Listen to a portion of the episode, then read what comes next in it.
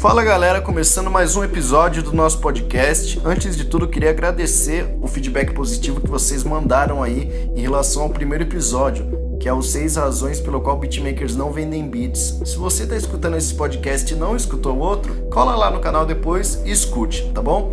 Hoje eu vou estar tá conversando sobre como criar uma rotina de estúdio. Me perguntaram, pô, LR, eu vejo vários beatmakers, vários produtores aí sempre postando foto com artista no estúdio, é, sempre produzindo beats e tal. E eu tenho aqui o meu estúdio, porém, como que eu faço isso, né? Como que eu chamo o artista para vir aqui no estúdio? Como que eu determino minhas datas, cronograma e etc. Bom, a gente vai estar tá conversando sobre isso hoje, tá bom? Então, após o instrumental aí, além da gente estar tá respondendo as perguntas, vai rolar um papo bem legal sobre como criar a rotina de estúdio. Então já se inscreva no canal porque sempre que a gente lançar vídeo novo você vai ser notificado por e-mail, certo?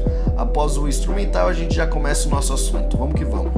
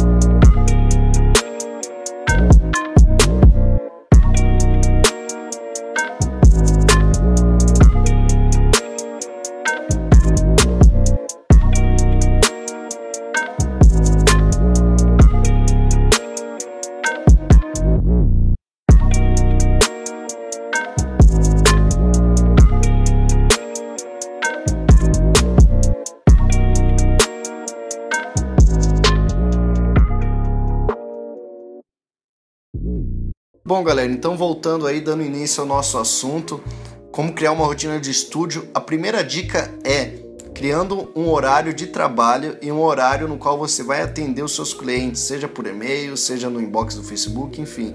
Você tem que definir o que? O horário no qual você vai trabalhar. No meu caso, eu trabalho da 8 da manhã até as 7 da noite aqui no estúdio. Então, é esse horário que eu cuido tudo sobre a minha carreira. Eu deixo minhas partes pessoal para fazer no horário fora disso. Então, tem o seu horário de trabalho, tá? E o horário de atendimento também, porque é extremamente importante porque acaba não compensando você ter que responder algum cliente tipo 11 horas da noite, sendo que esse já é o seu horário de descanso. Então fica a primeira dica: defina horário de trabalho e defina também o horário de atendimento. A segunda dica aí é definindo os dias no qual você vai trabalhar. Geralmente, né, os meus dias que eu trabalho é de segunda a sábado. De segunda a sexta, como eu disse, no horário da 8 até as 7 e de sábado das 9 até as 2 da tarde. Então por que, que eu devo aí ter os dias de trabalho definido? Exatamente pelo fato de que nesses dias é que eu vou cuidar as tarefas do estúdio, as tarefas sobre a minha carreira, é nesses dias que eu vou produzir e é nesses dias também que eu vou chamar o MC para vir aqui garimpar uns beats, por exemplo. Então fica aí a segunda dica, defina os dias no qual você vai trabalhar e vai dedicar aí pro estúdio, pros seus beats, para sua carreira. Então começando aí a terceira e penúltima dica, e também a mais importante de todas, que é criando tarefas diárias. Por quê? Todo dia você tem que fazer as mesmas coisas para chegar no seu objetivo. Isso se chama constância. Se eu quero começar a vender beats com mais frequência, então todo dia eu tenho que postar o meu catálogo nas redes sociais. Agora, se eu quero ter um estoque maior de beats, quero aprender a melhorar os meus instrumentais, então eu tenho que pelo menos produzir dois instrumentais por dia aí. Então, como que vai ficar minha rotina em relação a esses objetivos? Fazer pelo menos uma postagem no Facebook, levando o pessoal aí no meu catálogo de beats no quais eles estão à venda e também produzir pelo menos dois ou três beats aí por dia, porque assim eu vou melhorar a qualidade dos meus instrumentais. Então pronto, aí que eu elaborei tarefas diárias no qual o objetivo é vender beats e melhorar os meus instrumentais, melhorar a minha capacidade aí de produzir. Agora se, por exemplo, eu quero aparecer mais no Instagram, é pelo menos uma foto por dia. Se eu quero começar a criar conteúdo para o YouTube, pelo menos aí um videozinho por semana e assim que vai. Por que, que é extremamente importante você ter tarefas diárias? Porque isso vai criar constância. A constância é um dos principais fatores no qual vai te levar à conquista dos seus objetivos aí, do seu sucesso, porque isso é trabalhar com foco. Constância é foco e tá ali todo dia trabalhando nisso. Então tenha suas tarefas diárias. Então você vai definir os dias no qual vai trabalhar, vai definir o seu horário de atendimento, vai definir o horário que você vai trabalhar e além disso, todos os dias você vai ter as suas tarefas diárias para trabalhar a sua constância. E dentro disso, a última dica é criar uma agenda e verificar os seus dias disponíveis. Então, você criando uma agenda vai fazer com que você tenha controle sobre os seus dias. Por exemplo, todo dia de manhã eu faço minhas tarefas diárias para trabalhar minha constância e à tarde eu tenho dia livre. Então é aí que eu vou ligar pro Valente, por exemplo, e falar: "Pô, Valente, cola aqui no meu estúdio, vamos fazer uma sessão". Pronto. Por quê? Eu vou saber a flexibilidade do meu dia. As tarefas diárias sempre eu vou trabalhar elas, então pode ser aí à tarde e ligo pro MC vir de manhã, ou trabalho ela de manhã e ligo pro MC aí vir à tarde. E quando o MC não vir, é aí que eu vou trabalhar minhas pendências, por exemplo, eu tenho que entregar um beat, então eu, eu entrego à tarde, obviamente, porque amanhã, de manhã eu vou estar fazendo minhas tarefas diárias. Dentro disso, você vai verificar os seus dias disponíveis. Tenho aí de manhã todo dia eu faço minhas tarefas diárias e de tarde eu vou chamar o Valente na segunda, aí eu chamo o Tubaína na quinta-feira para vir ouvir uns beats e na sexta-feira eu vou fazer a entrega de todos os beats de todos os compradores aí que falta. Pronto, você criou uma rotina de estúdio. Essas são basicamente as quatro dicas aí essenciais para você que está procurando uma rotina de estúdio, está procurando aí padronizar os seus dias. Na verdade é bem simples porque você só vai trabalhar nos seus dias de trabalho, só vai trabalhar nos seus horários no qual você já definiu que vai trabalhar, vai criar um cronograma porque todo dia você vai estar tá fazendo tais coisas no objetivo de conquistar tais coisas. Por exemplo, eu quero vender mais bits, então todo dia eu vou lançar aí no, nas minhas redes sociais o link do meu catálogo no quais os meus bits estão vendendo. E também você vai checar a flexibilidade dos seus dias. Você vai criar uma agenda e vai fazer com que nesses dias livres você possa chamar o MC para ele ir na sua, no seu estúdio e falar: pô, vou pegar esse beat, pô, vamos gravar algum bagulho no seu estúdio. Automaticamente você vai criando uma rotina de estúdio. E é sobre isso que a gente conversa hoje. É sobre isso que eu quis fazer esse episódio, tá, galera?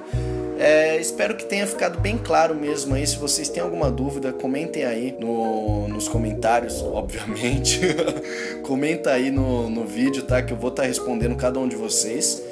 E, bom, espero que tenha ficado bem claro mesmo. Após o terceiro instrumental que vai entrar agora, eu vou responder algumas perguntas de alguma galera que mandou no Twitter e aí a gente segue o nosso plano.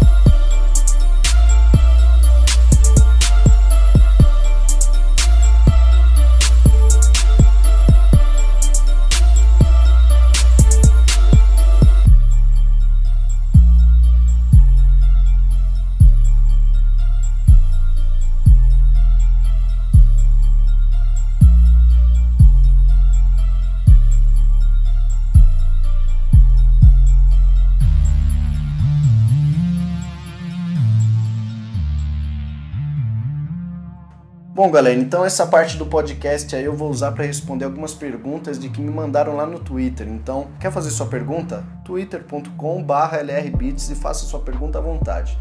Lucas Bittencourt aí, ele mandou aí, é, como que você começou a produzir? Pô, eu comecei a produzir na curiosidade mesmo. Baixei o Fruit Loops e aí fui mexendo, vi alguns tutoriais e, pô, saiu os beats aí que, que vocês escutam. Então, foi mais na curiosidade mesmo. Bom, a Tamara me fez uma pergunta bem legal aqui. Muito obrigado por ter enviado, Tamara. É, ela perguntou: por que, que você começou a produzir? Então, na verdade, eu comecei a produzir, como eu disse, por curiosidade, mas começou a me chamar a atenção mais os beats do que as próprias letras, por incrível que pareça. Comecei a prestar atenção mais nos beats e aí eu falei, pô, eu vou começar a produzir. E aí que veio a curiosidade, baixei o Fruit Loops e tudo começou. A última pergunta é do Profeta Young. Muito obrigado por ter mandado também a sua pergunta. Ele falou: com quem que eu mais curti trabalhar? Bom, eu curti mais trabalhar com Ed Rock, primeiramente porque, pô, Acho que todo beatmaker quer produzir algum integrante do Racionais e além dele ser um cara super humilde, super gente boa. E a galera do 3030, porque os moleques me acolheram como uma família, assim. Além da gente ter se conhecido sem querer, é, a gente conseguiu aí fazer uma amizade legal e os moleques são super gente boa mesmo. Então, encerrando as perguntas aqui, eu queria agradecer se você escutou esse podcast até o final. E no próximo sábado, outro episódio, certo? Se inscreva no canal sempre que a gente lançar vídeo novo, você vai ser notificado. E muito obrigado, tamo junto.